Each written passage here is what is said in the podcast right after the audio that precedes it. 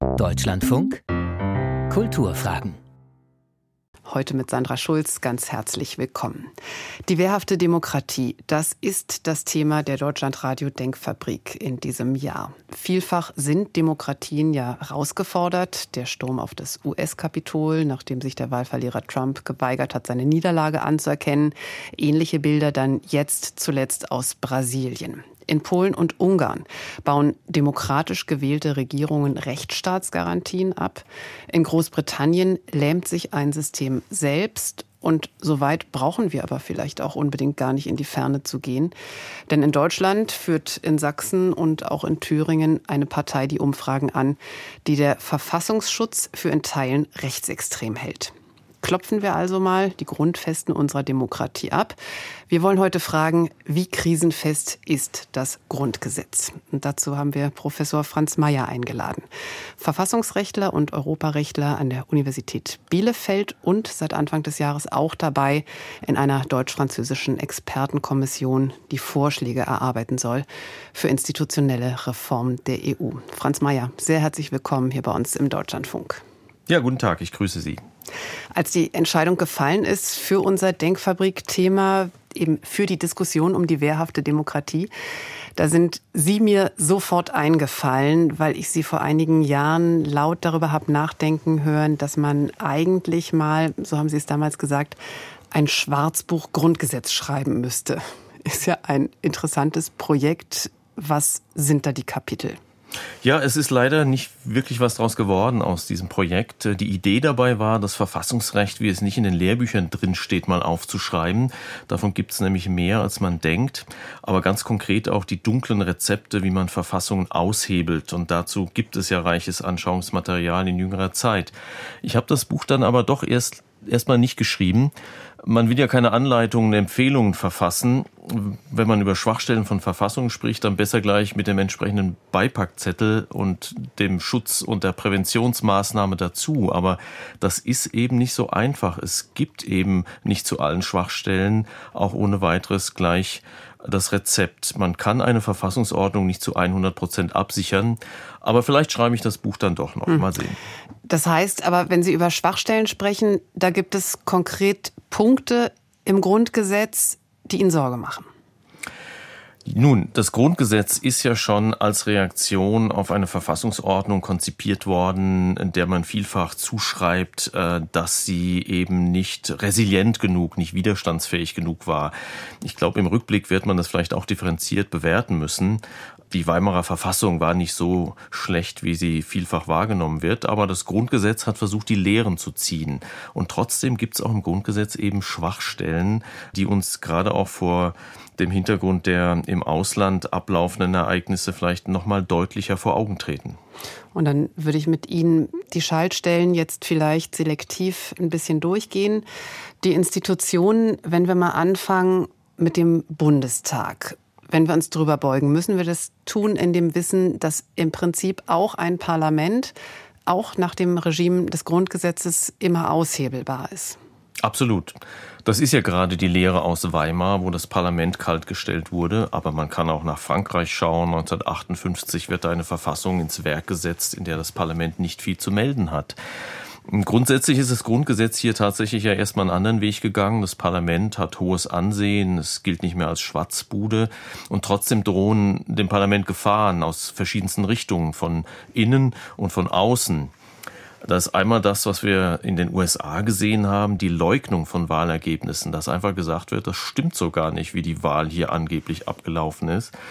Und da meine ich, das ist bei uns noch nicht in dem Maße ein Thema. Wir hatten ja gerade in Berlin hier doch recht erstaunliche Zustände bei der Wahl und selbst dort ist nicht wirklich dann am Ende gesagt worden, das ist ein illegitimes Parlament, jedenfalls nicht sehr deutlich. Und hier kann man sicher einiges durch Verfahren im Ablauf der Wahl absichern, wenn einfach die Verfahren gut und transparent organisiert sind. Naja, und dann gibt's natürlich Gefahren, die gleichsam aus dem Parlament heraus drohen. Äh, bei uns ist das Wahlrecht mit einfacher Mehrheit abänderbar. Und man kann das Parlament auch mit allen möglichen Geschäftsordnungstricks lahmlegen. Da haben die Cinque Stelle in Italien einiges vorgemacht. Da ist natürlich in Teilen auch Selbstverzwergung des Parlaments im Spiel, wenn sich das Parlament eben nicht so stark macht, wie es sein könnte. Und da ist eine mögliche Hauptproblematik bei uns, dass das Parlament genau besehen die Gesetze ja gar nicht macht, sondern sie nur verbindlich macht und die eigentlichen Gesetzgeber in der Ministerialbürokratie sitzen. Also da sind etliche Punkte, an denen man durchaus nachbessern könnte und trotzdem würde ich jederzeit sagen, bis auf weiteres ist Parlamentarismus absolut alternativlos. Wenn Sie von einer Selbstverzwergung sprechen, dann fällt mir natürlich die sozusagen zweitjüngste Krise ein. Wir leben jetzt in Zeiten, da in Europa wieder Krieg herrscht, aber davor hat das Land, hat die Gesellschaft, die Politik ja die Corona-Krise ganz schön in Atem gehalten. Und wir haben lange Monate erlebt, in denen das Regime komplett der Ministerpräsidentenkonferenz übergeben war, die ja dann immer ähm, mit Angela Merkel zusammen tagte. War das diese Art von Selbstverzwergung, die Sie meinen? Nein, eigentlich nicht. Ich glaube, das ist nochmal eine andere Problematik gewesen, die wir im gesamten letzten Jahrzehnt hatten. Das war ein Jahrzehnt der Krisen und die Krise gilt gemeinhin als Stunde der Exekutive. Es ist eben schon so, dass manches von den Regierungen schlicht besser gemacht werden kann. Deswegen gibt's die ja, ja. Und in Krisen geht es vielfach darum, schnell zu handeln. Es geht um konkretes Umsetzen. Parlamente können abstrakt programmieren, aber die können nicht Einzelmaßnahmen treffen. Und von daher habe ich nicht das Gefühl, dass die Corona-Zeit ein Beispiel dafür ist, dass das Parlament sich selbst verzwergt hat. Das Parlament hat die Dinge begleitet und wo es nötig war, dann eben auch die entsprechenden Impulse gesetzt. Da sind zum Teil auch Mehrheiten entstanden, die, wie ich meine, die Impulse in die falsche Richtung gesetzt haben. Aber das ist ja dann demokratisch zu verantworten. Ich würde nicht sagen, dass die Corona-Krise das Parlament nochmal nachhaltig beschädigt hat. Man muss halt wieder aus dem Krisenmodus rauskommen. Wobei das Infektionsschutzgesetz, das ja in der Situation der Dreh- und Angelpunkt war, weil dort eben auch die Verlagerung der Macht eben an die Länder und an die Exekutive vorgesehen war. Das Infektionsschutzgesetz ist von manchen ja verglichen worden mit einem Ermächtigungsgesetz. Ich weiß, dass Sie das kritisiert haben als geschichtsvergessenes Gerede, aber dieses Unbehagen darüber, dass ein Parlament, und so war es ja über viele Monate, sagt, macht ihr mal. Das Unbehagen teilen Sie nicht? Das Unbehagen ist immer angebracht, wenn Delegationen dieser Art stattfinden. Aber die haben ja nicht nur gesagt, macht ihr mal, sondern das war ja schon zum Beispiel durch sogenannte Sunset Clauses, also durch eine zeitliche Begrenzung durchaus eingehegt. Es ist ja auch vom Verfassungsgericht überprüft worden, inwieweit da eben äh, die maßgeblichen verfassungsrechtlichen Parameter, dass das Parlament eben doch da die wesentlichen Dinge vorgibt, eingehalten worden sind. Und ich bleibe dabei, es ist in der Krisensituation dann schlicht so, dass manches von den Regierungen besser gemacht wird. Man muss sich hier auch vor so einem Parlamentsabsolutismus hüten, sozusagen, wenn Parlament, dann ist alles gut und Exekutive und Regierung, das sind dann immer die Bösen in der Erzählung. So einfach ist es nicht. Es gibt auch im Parlament egoistische Eigeninteressen. Auch das Parlament ist ein Querschnitt der Gesellschaft, mehr oder weniger. Da gibt es dann auch schlaue und weniger schlaue, moralisch mehr oder weniger gefestigte. Also Parlament ist gut, ist mir zu einfach. Es ist schon komplizierter und die Regierungen haben ihre eigenen Funktionen und trotzdem ist die Abfolge klar. Die erste Gewalt ist das Parlament und alles andere kommt danach. Wenn mir bei der Exekutive etwas Sorgen macht, dann ist es nicht die Machtfülle im Konkreten, sondern eher so die zeitliche Breite dass es also diese lange Verweildauer in der Exekutive gibt. Zweimal 16 Jahre Kanzlerschaft, das ist zu lang. Demokratie ist Herrschaft auf Zeit und, und diese Herrschaft auf Zeit muss erfahrbar bleiben. Man bräuchte also klare zeitliche Begrenzungen für Kanzlerschaft, für Ministerpräsidenten, eigentlich für jedes politische Machtamt. Aber wie geht das dann ohne diese Selbstverzwergung, die Sie ja gerade kritisiert haben. Also das ist in der Praxis ja so, die Gesetzentwürfe kommen aus den Ministerien und dann stehen die Parlamente, eben auch die Regierungskoalitionen vor der Entscheidung, ob sie da mitmachen oder nicht. Aber wenn wir uns vorstellen, die Ampel legt ein Gesetz vor und dann sagen die Parlamentarier der Ampelfraktion erstmal, naja, gucken wir uns jetzt erstmal an, sind dann vielleicht alles selbstbewusste Abgeordnete, die sagen, nö, hier fehlt mir aber noch ein Komma oder der Unterpunkt ist jetzt aber in die falsche Richtung weisend. Das wäre doch auch nicht praktikabel. Es ist ein Ressourcenproblem natürlich auch. Äh, äh, Gesetze machen ist schon eine komplexe Geschichte. Das ist nicht so einfach. Ist übrigens interessanterweise auch etwas, was wir als Juristen in der Juristenausbildung gar nicht lernen. Und in der Ministerialbürokratie ist da schon die Sachkunde dazu da. Also von daher, wenn man diese Sachkunde und die entsprechende Manpower ins Parlament installiert, dann kriegen die das auch hin. In den USA ist das so. Wenn dann also ein Senator einen Stab von 15 oder 20 Mitarbeitern hat oder eine Senatorin, dann kann das gelingen. Und diesen Ressourceneinsatz, den hat man halt in Deutschland nicht, sondern hat das anders verteilt. Und man muss ja trotzdem immer wieder dazu sagen, es gilt ja auch das Strucksche Gesetz, dass eben kein Entwurf das Parlament als Gesetz so verlässt, wie er hineingekommen ist. Aber äh, grundsätzlich wäre hier mehr Selbstvertrauen denkbar. Interessanterweise ist gerade im Kontext der europäischen Integration, wo das Parlament vielfach auch vom Bundesverfassungsgericht geradezu aufgerufen wurde, selbstbewusster zu sein, da auch etwas entstanden, was das Parlament vielleicht auch über diesen EU-Kontext hinaus selbstbewusster macht gegenüber der Regierung. Also ich verstehe Sie so, Sie haben Kritik, aber sind im Moment über den Zustand des Parlaments nicht in ernstlicher Sorge. Was natürlich Anlass zur Sorge ist, das ist im Moment die politische Weltlage, den Krieg in Europa, den habe ich gerade schon angesprochen. Wie ist es im Grundgesetz, wenn der Worst Case da war, Krieg nicht in unserer Nachbarschaft, sondern Krieg bei uns? Wie weit gehen da die Notkompetenzen der Regierung des Kanzlers? Nun, also der Verteidigungsfall ist der Krieg nach außen, der Notstand nach innen. Das sind natürlich absolute Ausnahmelagen, in die wir zum Glück in der Bundesrepublik noch nie ernsthaft geraten sind.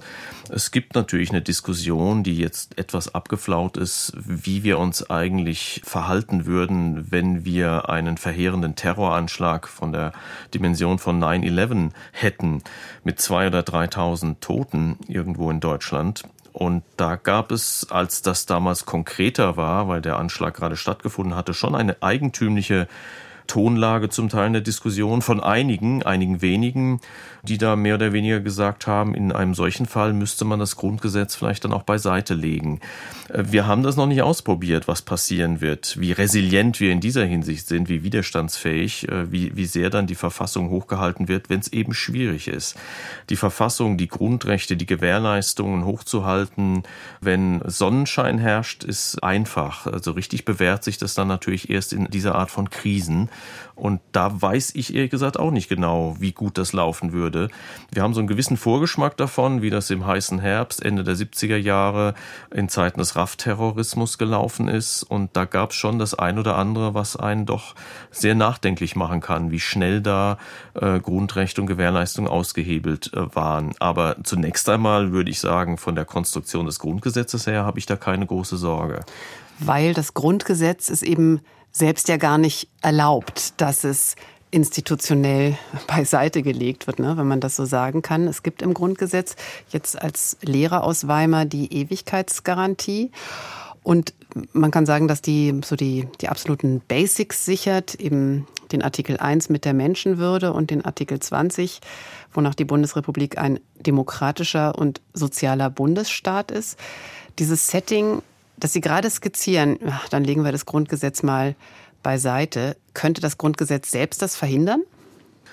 Also solange man sich in den Bahnen der vorgegebenen Ordnung hält, ginge das nicht. Also es gibt da diesen vielleicht etwas hypothetisch klingenden äh, Lehrbuchfall der, der Rettungsfolter. Ja, also wenn ein Terroranschlag droht, wo man eines Terroristen habhaft geworden ist, der weiß, wo die schmutzige Bombe in Deutschland platziert ist, die vielleicht Hunderttausende von Menschenleben fordern würde und man dann Aussicht äh, darauf hätte, das rauszukriegen, wo das ist, wenn man den oder die foltern würde. Folter ist mit Artikel 1 mit der Menschenwürde definitiv nicht vereinbar. Man kann also hier nicht sozusagen die eine Menschenwürde des Terroristen gegen die vielen, vielen Menschenleben, die auf dem Spiel stehen, abwägen. Das lässt das Grundgesetz nicht zu. Das ist natürlich eine Juristenantwort. Wie sich das dann in mhm. der Praxis darstellen würde, das ist ja eine andere Frage. Wichtig ist aber trotzdem, dass man eben diese Prinzipien hochhält, weil das Grundgesetz ja auch eine Wertordnung vorgibt, ja, eine objektive Wertordnung, die jedenfalls hoffentlich doch das verkörpert, was jedenfalls die Mehrheit derjenigen, die hier wohnen und leben, für richtig hält. Und Sie haben es gesagt, die Bedrohung für die Demokratie, die kann eben auch aus dem Parlament selbst rauskommen. Wir haben hier in Deutschland es ja erlebt, dass Antidemokraten Wahlen gewinnen, 1933 mehr als 40 Prozent für die NSDAP. Das Grundgesetz will die Lehren aus Weimar ziehen. Aber gibt es denn da jetzt ernstlich ein Sicherheitsnetz? Naja, man kann dem erstmal diesen Szenarien und dieser Überlegung, was ist, wenn die Antidemokraten demokratische Mehrheiten äh, erringen, äh, Saint-Just entgegenhalten, einen der Akteure der französischen Revolution, auf den geht das Wort zurück, keine unbegrenzte Freiheit für die Feinde der Freiheit. Das hat bei Saint-Just allerdings leider damals in die Terror geführt, in die Terrorherrschaft. Das ist durchaus auch ein problematisches Konzept. Möglicherweise trifft es aber auch das Problem, auf das Sie anspielen, nicht ganz. Absolute Mehrheitsherrschaft ist ja ohnehin schon längst nicht mehr das Ideal. Es ist weitgehend klar, dass es Absicherung für die Minderheiten bedarf. Wir machen das zum Beispiel über die Grundrechte. Ja, die Grundrechte sind in Teilen auch struktureller Minderheitenschutz. Die Mehrheit braucht keine Grundrechte, die hat ja die Mehrheit. Worum es im Kern geht, auch gegenüber von Antidemokraten, die Mehrheiten erringen, man muss aufpassen, dass die nicht die Rahmenbedingungen des demokratischen Wettbewerbs ändern, zu ihrem Vorteil, um damit dauerhaft an der Macht zu bleiben. Das ist nämlich das, was zum Beispiel in Polen und auch in Ungarn passiert ist. Und dazu bedarf es dann eben eines vielleicht dann doch Hüters der demokratischen Rahmenspielregeln, ein Hüter der Verfassung. Das ist eine ganz alte Debatte, wer das sein könnte. Wir sind zu dem Schluss gelangt in Deutschland nach 1945, dass es wohl am besten ein Verfassungsgericht ist. In Weimar war das noch eher dem Reichspräsidenten zugedacht, damals ein Weltkriegsgeneral Hindenburg, hat nicht gut geklappt. In Frankreich 1958 hat man auch einen Weltkriegsgeneral als Garanten der Verfassung eingesetzt, de Gaulle. Das ist dort besser gelungen. Bei uns ist klar, Hüter der Verfassung soll das Verfassungsgericht sein. Trotzdem muss man sich klar machen, mit der Hütermetapher gibt es auch ein Problem. Zu sagen, es gibt einen Hüter der Verfassung, das ist natürlich auch ein gegendemokratisches Konzept. Da sind dann einige wenige, die den demokratisch geformten Mehrheitswillen brechen. Da muss man sehr vorsichtig sein. Und vor allem verleitet diese Hütermetapher ja auch dazu, dass man sich auf die Zuschauerbank setzt. Der Hüter wird schon richten, das Verfassungsgericht passt schon auf. Und das ist wahrscheinlich nicht gut. Das ist besser, wenn alle sich in der Verantwortung für die Verfassung und ihren Bestand sehen. Ja, die Verfassung lebt in diesem Sinne auch von diesem Plébiscite de tous les jours. Das ist ein Wort von Ernest Renan für die Nation im 19. Jahrhundert mal formuliert. Und dieses tagtägliche Plebiszit, dass alle für die Verfassungsordnung einstehen, das folgt letztlich derselben Logik. Da ist nichts von außen vorgegeben und wird auch nicht irgendwo extern gehütet, sondern die Verfassung ist das, was wir alle daraus machen. Sie haben dieses große Wort jetzt schon genannt von dem Hüter der Demokratie. Aber ist denn das Bundesverfassungsgericht, ist das denn per se eigentlich immun gegen politischen Einfluss? Oder antidemokratischen politischen Einfluss. Wir sehen ja die Entwicklungen in Polen und in Ungarn. Da hat es ja massive Eingriffe gegeben, eben in die Unabhängigkeit der Justiz. Wenn man über solche Konzepte nachdenkt, wie wer könnte die Verfassung hüten und dann zum Verfassungsgericht als mögliche Antwort gelangt, dann muss man sich klar machen, auch ein solcher Hüter kann die Dinge im Zweifel nur verzögern. So richtig aufhalten kann man bestimmte Entwicklungen ab einer bestimmten Mehrheitslage einfach nicht. Das gilt auch für das Bundesverfassungsgericht. Vieles am Verfassungsgericht ist durch einfache Parlamentsmehrheit aushebelbar. Ja, man kann das Bundesverfassungsgerichtsgesetz im Bundestag mit einfacher Mehrheit ändern. Und damit kann man letztlich das Verfassungsgericht doch recht einfach lahmlegen mit einer einfachen Mehrheit im Bundestag, wenn es um die Zusammensetzung des Gerichts geht, die Anzahl der Senate. In den Verfahren kann man Änderungen vornehmen, die Ausstattung, ja, das Budget des Verfassungsgerichts, die Amtsdauer der Richterinnen und Richter, die Arbeitsbedingungen. All das kann recht einfach manipuliert werden und dann doch sehr nachhaltig eine solche Hüterinstitution beschädigen. Und das ist genau das, was wir in Polen und auch in Ungarn gesehen haben. Wäre es dann besser, das zu verankern mit einer breiteren Mehrheit? Das ist ja so bei, den, bei der Wahl der Bundesverfassungsrichterinnen und Richter. Da wird im Bundestag und im Bundesrat eine Zweidrittelmehrheit gebraucht. Wäre das dann besser, um das zu stabilisieren, um es abzusichern? Die Richterinnen und Richter des Bundesverfassungsgerichts werden in der Tat mit einer Zweidrittelmehrheit ins Amt gebracht. Und das ist nach meiner Einschätzung auch eine der Erklärungen dafür, warum das Gericht noch nicht so politisiert ist. Allerdings ist auch diese Zweidrittelmehrheit nur im einfachen Bundesgesetz geregelt. Die könnte also ihrerseits mit einer einfachen Mehrheit wieder abgeschafft werden. Und es gibt eine Diskussion, dass man so etwas in die Verfassung verlagert und dann braucht man wirklich dauerhaft eine Zweidrittelmehrheit an der Stelle. Es gibt natürlich ein Risiko, wenn man diese Supermehrheiten, Zweidrittelmehrheiten vorsieht, weil damit wird natürlich auch die Möglichkeit einer Blockademinderheit sehr viel schneller erreicht. Man kann sich das auch konkret fragen, wenn man die politischen Kräfte in den Blick nimmt, die hier vielleicht am meisten Sorge bereiten. Also was ist wahrscheinlicher, dass eine extreme politische Strömung ein Drittel erreicht und damit eben im Spiel ist und als Blockademinderheit agieren kann oder dass sie eben wirklich die Mehrheit haben und dann das Verfassungsgericht mit verändern können. Die Supermehrheiten sind nicht unproblematisch, weil sie eben antidemokratischen Kräften schneller Einfluss über Blockademinderheiten verlangen.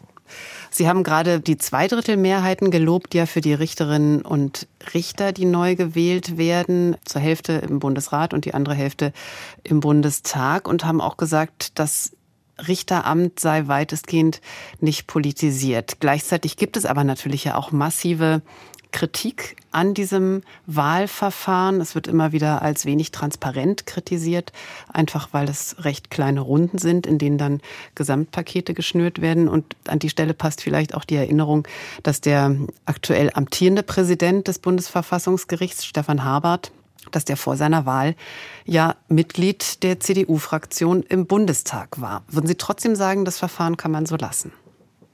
Man kann sicher an, der einen oder anderen Stelle über Verbesserungen nachdenken, aber wenn man sozusagen die Großkonzepte nebeneinander stellt, äh, wie werden diese Richterauswahlverfahren anderswo bestritten, dann scheinen mir die Nachteile, die andere Verfahren haben, doch zu überwiegen. Man kann in den USA zum Beispiel reiches Anschauungsmaterial dazu sammeln, was passiert, wenn man das Ganze in Gestalt von öffentlichen Anhörungen organisiert. Also die möglichen Kandidatinnen, Kandidaten, die möglichen Verfassungsrichterinnen und Richter eben in einem öffentlichen Prozess auf ihre Überzeugungen befragt. Das führt in aller Regel dazu, dass man nur Kandidatinnen und Kandidaten hat, äh, von denen man nichts weiß, die unbeschriebene Blätter sind und äh, die sich dann möglicherweise als eine Überraschungstüte im Gericht Gericht dann später erweisen und in eine ganz andere Richtung gehen.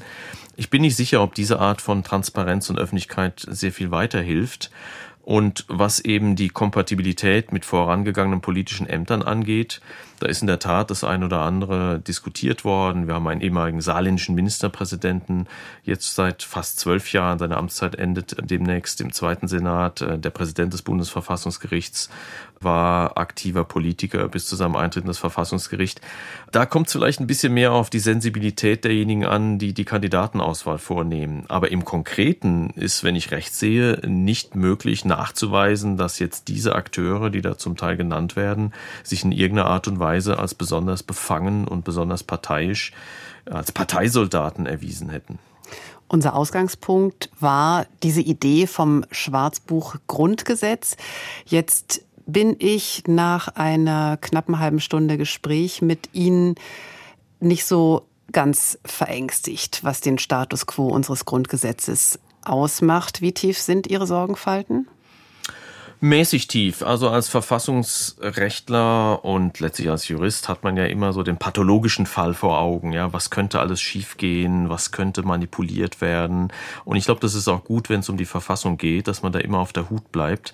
Und letztlich ist das, glaube ich, auch wirklich das, was am meisten Erfolg verspricht, dass man eben in der Breite und da dann auch über die Fachjuristinnen und Juristen hinaus eben eine Sensibilität dafür hat, dass man aufpassen muss, dass ein Text alleine noch nicht genügt, sondern dass es eben Demokratinnen und Demokraten braucht, die sich vor die Verfassung stellen.